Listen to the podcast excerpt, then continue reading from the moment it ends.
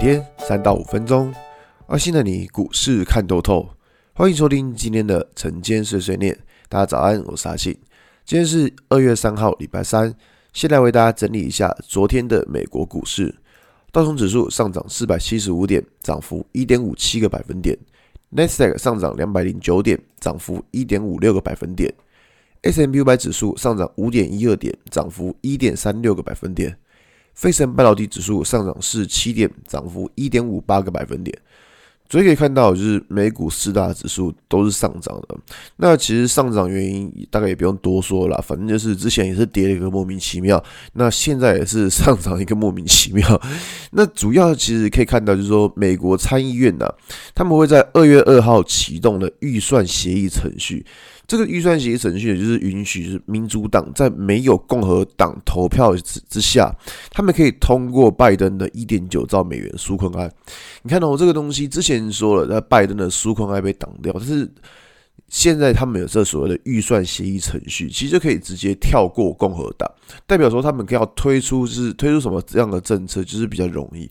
所以说，也是这个。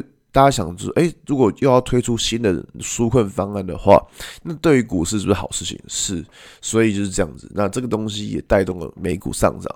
那我这样讲，就是说真的，就是你说从之前开始，诶，股市这样下跌，到底因为什么事情而跌？说实在，我也看不太懂。但是至少看到现在，诶，这两天都有明显的反弹。所以说，我觉得说，呃，反正。以目前全球的股市来看，其实倒没有到真的看得很糟糕，只是说市场会非常的震荡，因为就是在呃印钞票不印钞票之间这样拉扯。那么回到台股来看呢，所以昨天台股也是诶挺强的哈，昨天台股也是莫名其妙两天大涨了六百点，超强，对不对？就是之之前跟大家说过，就是行情啊，你绝对不不会知道说行情什么时候会突然出现。那这个是呃，你上礼拜天的文章跟大家讲的。你看，就这两天立刻涨了六百点，所以那有谁想到是会涨六百点嘛？我也没想过。但是股市就是这样子，当你觉得哦是没有行情了，哎，不是，它可能突然给人家拉上去。然后当很多一直在看的时候，发现股市都不动，一直没行情。所以说啊，就是我觉得操作的过程就是永远都不要预设立场，因为你预设立场，你真的会赚不到钱。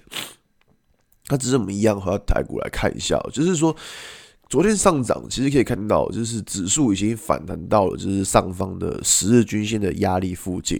那我这样讲，十日均线压力附近，那不不代表它站不上，只是说真的，就是说反弹到这个位置的时候，或多或少就是会，它会是一个我们比较小心的目标，因为你这样讲，假设。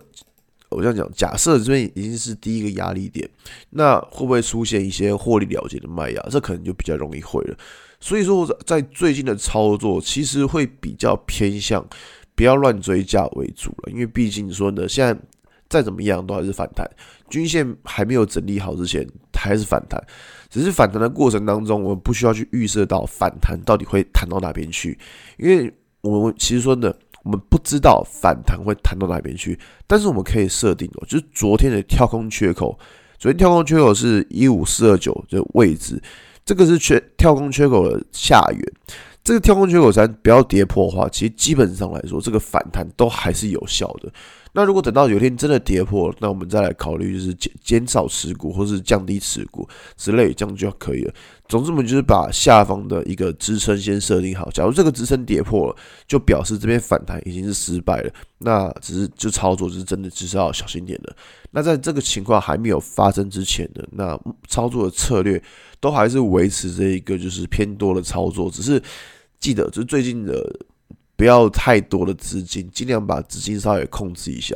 因为最近如果太多资金，盘面一个震荡，其实你可能股票一吓一跳，然后怎么样就卖出了，就抱不住。所以我觉得这边的情况，或者是说不要放太多资金，其实我觉得对各位的操作来说会比较恰当一点，好吧？那今天节目就到这边。如果你喜欢今天的内容，记得按下追踪关注我。如果想知道更多更详尽的分析，在我专案给通勤族的标股报告书里面有更多股市洞察分享给大家哦。阿信晨间碎碎念，我们明天见，拜拜。